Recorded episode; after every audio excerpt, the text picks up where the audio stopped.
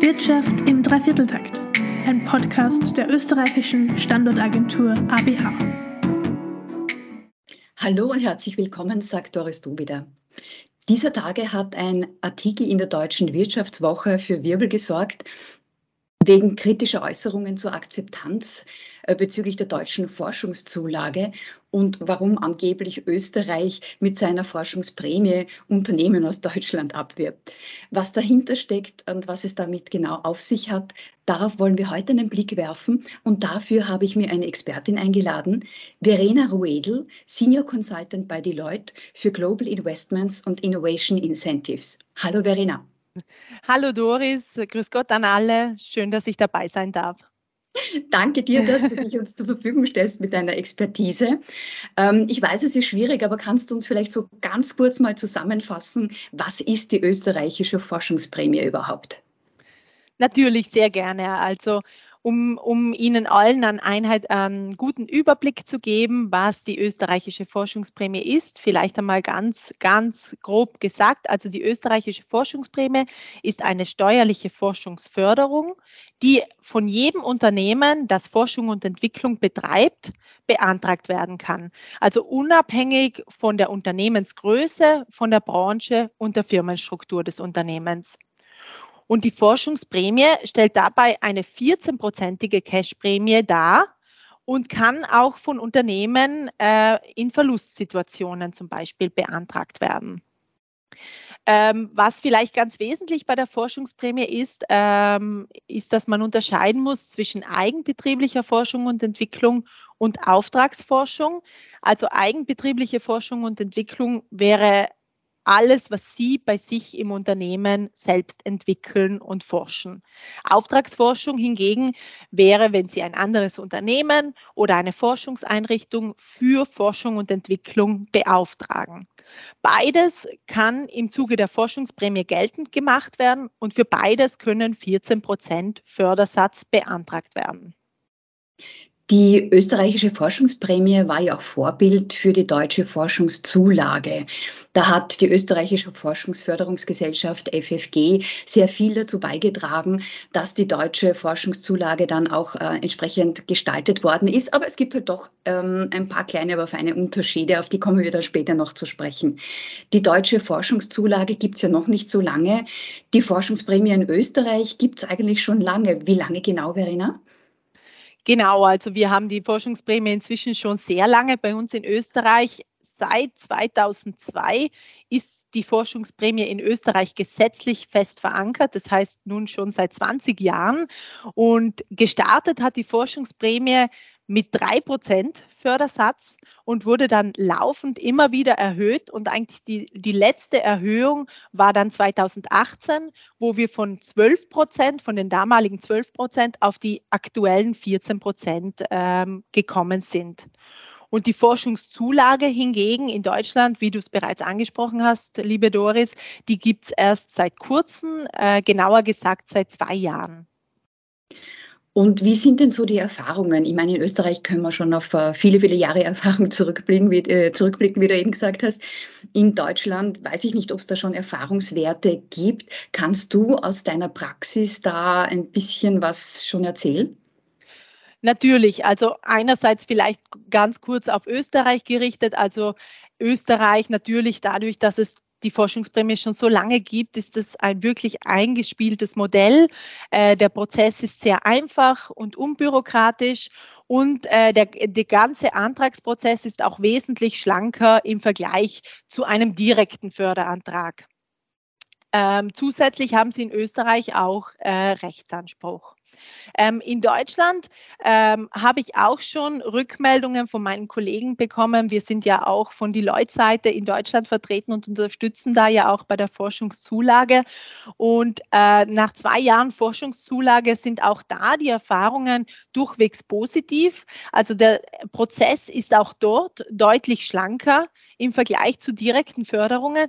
Jedoch eines, äh, was aktuell noch sehr häufig auftritt und eigentlich auch etwas unerwartet ist, sind die zahlreichen Rückfragen des BSFZ, das ist die Bescheinigungsstelle in Deutschland für die Forschungszulage, also wie es bei uns die FFG in Österreich ist.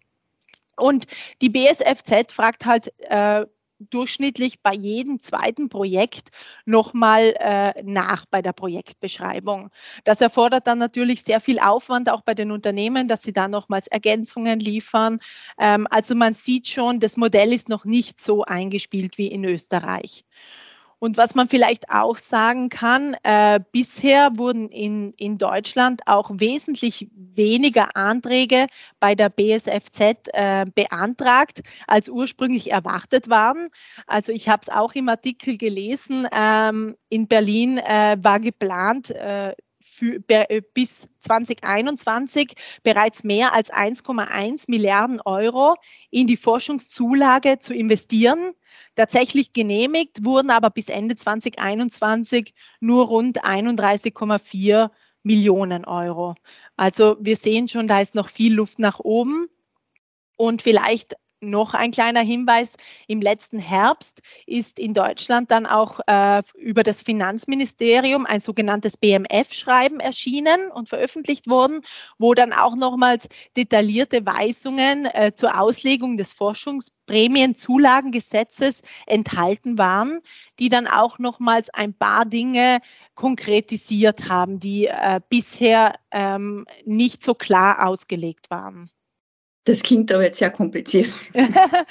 ja, es geht halt hauptsächlich äh, um, um die äh, äh, Bemessungsgrundlage, welche Kosten berücksichtigt werden können. Und da wurden halt noch ein paar Details konkretisiert, die bisher immer nur sehr unspezifisch äh, dargestellt waren und wo man nie genau gewusst hat, wie man hier konkret vorgehen kann und wie man hier die, die Rechtssicherheit auch wahrt.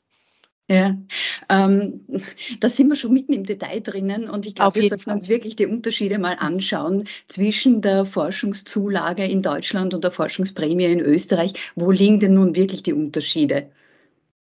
Also ich würde mal sagen, ein wesentlicher Unterschied ist natürlich der Fördersatz.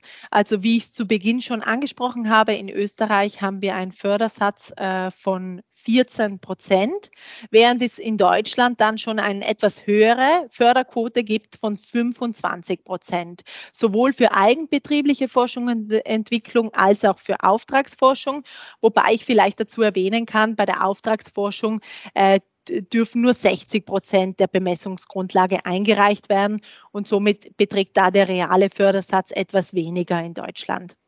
Äh, nichtsdestotrotz ist der Fördersatz also in Deutschland äh, durchaus höher als in Österreich. Wenn man dann aber weiterschaut zur maximalen Bemessungsgrundlage, dann dreht sich da eigentlich der Spieß schon wieder um. Ähm, weil in Österreich ist es so, dass wir eine unbegrenzte Bemessungsgrundlage bei der, bei der eigenbetrieblichen Forschung und Entwicklung in der Forschungsprämie haben. Das bedeutet, für eigenbetriebliche Forschung und Entwicklung können unbegrenzt Kosten pro Wirtschaftsjahr für die Forschungsprämie geltend gemacht werden. Äh, hier ist man in Deutschland äh, wesentlich begrenzter, weil in Deutschland gibt es eine Grenze von 4 Millionen Euro bei der Bemessungsgrundlage. Aktuell auch nur bis äh, Mitte 2026 und danach sollen es 2 Millionen sein. Äh, das heißt, wenn wir es dann mit dem 25 Prozent Fördersatz in Deutschland äh, uns anschauen, dann kann man in Deutschland aktuell Maximum eine Förderung von einer Million Euro über die Forschungszulage bekommen. Der Grund, warum wir in Österreich vielleicht vom Volumen her, von dieser Bemessungsgrundlage her nicht limitiert sind, ist derjenige, dass die deutsche Forschungszulage als beihilfenrechtliches Instrument im Sinne des europäischen Beihilfenrechts ausgelegt ist. Dem ist in Österreich nicht so. Die Forschungsprämie ist nicht als Beihilfe ausgestaltet und somit bewegen wir uns also auch exklusiv nicht im Beihilfenrecht, weshalb wir hier, was das Volumen betrifft, was die Bemessungsgrundlage betrifft, auch keine Beschränkung haben. Und ein, äh, ein, ein, weiterer wesentlicher Unterschied vielleicht zwischen Österreich und Deutschland sind dann natürlich auch die, die begünstigten Aufwendungen, die man zur äh, Berechnung der Bemessungsgrundlage heranziehen kann. Also in Österreich ist auch aufgrund dieser, dieser dadurch, dass, das, äh, dass die Forschungsprämie nicht als Beihilfe ausgestaltet ist, ist eine wesentlich breitere Kostenbasis für die Berechnung der Bemessungsgrundlage möglich. Das heißt, neben den klassischen Löhnen und Gehältern, die zum Beispiel in Deutschland eben, ebenso in die Forschungszulage mit reingerechnet werden können, können in Österreich zusätzlich zum Beispiel Materialkosten mit reingenommen werden, also forschungs- und entwicklungsrelevante Ausgaben. Auch zugekaufte Drittleistungen können mit reingenommen werden, wenn diese zum Beispiel äh, nicht isoliert betrachtet keine F äh, Forschung und Entwicklung darstellen, wie zum Beispiel irgendwelche Planungsleistungen äh, oder, oder Beratungsleistungen, die Sie für, für Ihr Forschungs- und Entwicklungsprojekt benötigen. Auch diese Kosten können Sie bei der Forschungsprämie in Österreich mit reinnehmen und das geht in Deutschland nicht. Zudem sind auch Finanzierungskosten und anteilige Gemeinkosten möglich mit reinzunehmen. Und ein ganz wesentlicher Punkt äh, und ein ganz wesentlicher Unterschied ähm, ist, dass man in Österreich auch FE-relevante Kapitalinvestitionen in Anlagevermögen, sprich CAPEX-Investitionen, mit in die Forschungsprämie reinnehmen kann. Das geht in Deutschland nicht. Ähm, Verena, da muss ich jetzt nochmal nachhaken. Wie kann man sich das konkret vorstellen mit der Förderung FE-relevanter Kapitalinvestitionen? Kannst du uns da vielleicht ein Beispiel geben? Ja, sicher. Also Nehmen wir zum Beispiel einmal an, ähm, ein Biotech-Unternehmen in Österreich errichtet am inländischen Standort ein neues Forschungslabor. Und für dieses Forschungslabor wird natürlich CAPEX einerseits in die Errichtung des Gebäudes und andererseits in die technische Ausstattung investiert. Und nehmen wir mal an, das Gesamtvolumen dieses CAPEX sind 10 Millionen Euro dann kann, können diese CAPEX-Kosten von 10 Millionen Euro zur Berechnung der, der steuerlichen Forschungsprämie herangezogen werden. Das heißt, im Endeffekt bekommen Sie auf diese 10 Millionen Euro 1,4 Millionen Euro Forschungsprämie. Und da sieht man schon wieder den wesentlichen Vorteil von Österreich im Vergleich zu Deutschland, da wir ja mit der Bemessungsgrundlage unbegrenzt sind. Und wenn wir dann von so großen CAPEX-Investitionen wie ganze Gebäude für Forschungslabore sprechen, dann können da natürlich wesentlich höhere Kosten anfallen als diese 4 Millionen Obergrenze, wie es in Deutschland ist. Und zusätzlich kann man die, die Forschungsprämie aber auch noch mit anderen Förderungen kombinieren. Genau, natürlich. Also die Forschungsprämie kann auch mit Direktförderungen kombiniert werden. Die Förderung, die über die Direktförderung erhalten wird, vermindert jedoch die, Forschungs-, äh, die zur Forschungsprämie begünstigten Ausgaben. Das heißt, die Bemessungsgrundlage muss durch die Förderung gekürzt werden. Ähm, das klingt jetzt auch schon wieder ein bisschen kompliziert, aber kannst du uns vielleicht trotzdem ein, ein, ein, Beispiel geben? Ich meine, ich weiß, es ist jetzt schwierig mit Zahlen, aber so Prozentangaben oder so, was man sich da rausholen kann. Ja, vielleicht können wir es ganz klassisch am Beispiel von äh, einer der größten direkten Förderungen in Österreich ähm, aufzeigen. Also in Österreich gibt es zum Beispiel über die FFG, das FFG-Basisprogramm. Das ist wirklich eines der wesentlichen Förderprogramme in Österreich, einfach dadurch, dass es themenoffen ist und auch äh, durchgehend geöffnet ist und man kann es eigentlich für jegliche Forschungs- und Entwicklungsprojekte beantragen mit dem Ziel, ein Produkt oder einen Prozess oder eine Dienstleistung zu entwickeln, die dann auch kommerzialisiert werden kann. Und äh, wenn wir uns das ein bisschen konkreter anschauen, nehmen wir mal an, man, man muss natürlich immer unterscheiden zwischen Großunternehmen und vielleicht einem KMU. Sie kennen es, bei den direkten Förderungen ist es meistens so, dass natürlich für unterschiedliche Unternehmensgrößen auch unterschiedliche Förderquoten äh, gelten. So ist es auch beim Basisprogramm. Ein Großunternehmen bekommt durchschnittlich einen direkten Zuschuss von 20 Prozent Direktförderung. Ein KMU würde ich mal sagen ungefähr 30 Prozent Direktförderung, je nach Größe dann des KMUs. Aber sagen wir mal 30 Prozent. Dann, wenn Sie Gesamtprojektkosten von 100.000 haben, dann äh, bekommt quasi ein Großunternehmen 20.000 Euro, in dem Fall ein Kleinunternehmen 30.000 Euro. Und zusätzlich kann dann ja im Nachgang äh, nach Ablauf des Wirtschaftsjahres auch noch die Forschungsprämie für dasselbe Forschungs- und Entwicklungsprojekt beantragt werden. Und hier nehmen Sie nun wieder die Projektkosten her, also ihre initialen 100.000 Euro, und ziehen die Förderung, die sie erhalten haben, ab. Also sprich die 20.000 für Großunternehmen oder die 30.000 für KMUs. Dann kommen wir auf eine Bemessungsgrundlage von 80 bzw. 70.000 Euro und davon erhalten Sie dann nochmal 14 Prozent Forschungsprämie. Und wenn man sich das für dieses konkrete Beispiel anschaut, dann würde bei einem Großunternehmen, wenn man jetzt die direkte Förderung und die Forschungsprämie zusammenzählt, würden dann über 30 Prozent de, des, der Projektkosten gefördert werden. Und bei einem KMU wären es sogar knappe 40 Prozent. Okay, das klingt schon ganz stattlich. Auf jeden Fall. Das FFG-Basisprogramm, das du angesprochen hast, ist natürlich nur ein Beispiel aus einer Vielzahl von Fördermöglichkeiten. Wir hatten ja vor einiger Zeit schon mal einen Podcast zum Thema Förderungen, Fördermöglichkeiten in Österreich. Der steht natürlich auch immer noch an, online zum Nachhören. Wer da noch äh, nachlesen will oder nachhören will und weitere Informationen haben möchte. Ähm, ein ganz wichtiger Punkt ist, den du schon angesprochen hast, Verena, ähm, man kann die Forschungsprämie in Österreich auch bekommen, wenn ein Unternehmen Verluste macht. Genau, genau. Also auch Unternehmen, äh, die Verluste machen, sind, äh, dürfen die, können die Forschungsprämie beantragen. Das ist natürlich ganz wichtig, auch bei jungen Unternehmen, bei Startups, äh, die halt am Anfang auch noch mehr investieren müssen und noch nicht so äh, ein großen, äh, großes Einkommen äh, oder Return on Investment dann haben.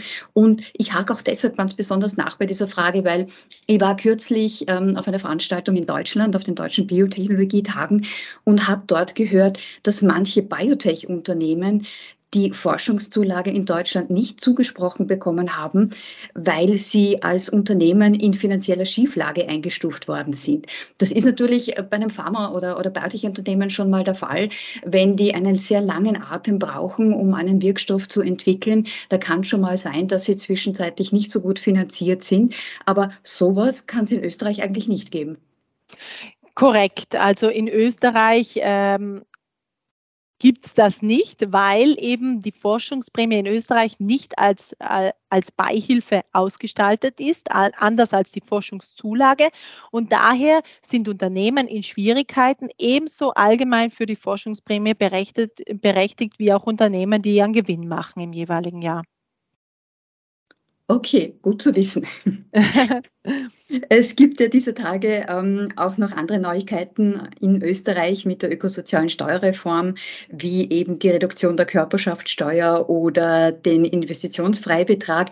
Das sind dann auch noch spezielle Themen, auf die wir gerne auch zurückkommen, wenn es da Fragen gibt oder Wunsch nach Informationen gibt. Jederzeit gerne und natürlich auch ausführlichere Informationen zum Thema Unterschied Forschungsprämie, Forschungszulage. Wir freuen uns über Zuschriften unter podcast.aba.gv.at. Und für heute sage ich vielen herzlichen Dank, Verena, und danke fürs Dankeschön. Zuhören. Danke vielmals auch von meiner Seite. Danke fürs Zuhören. Bis zum nächsten Mal.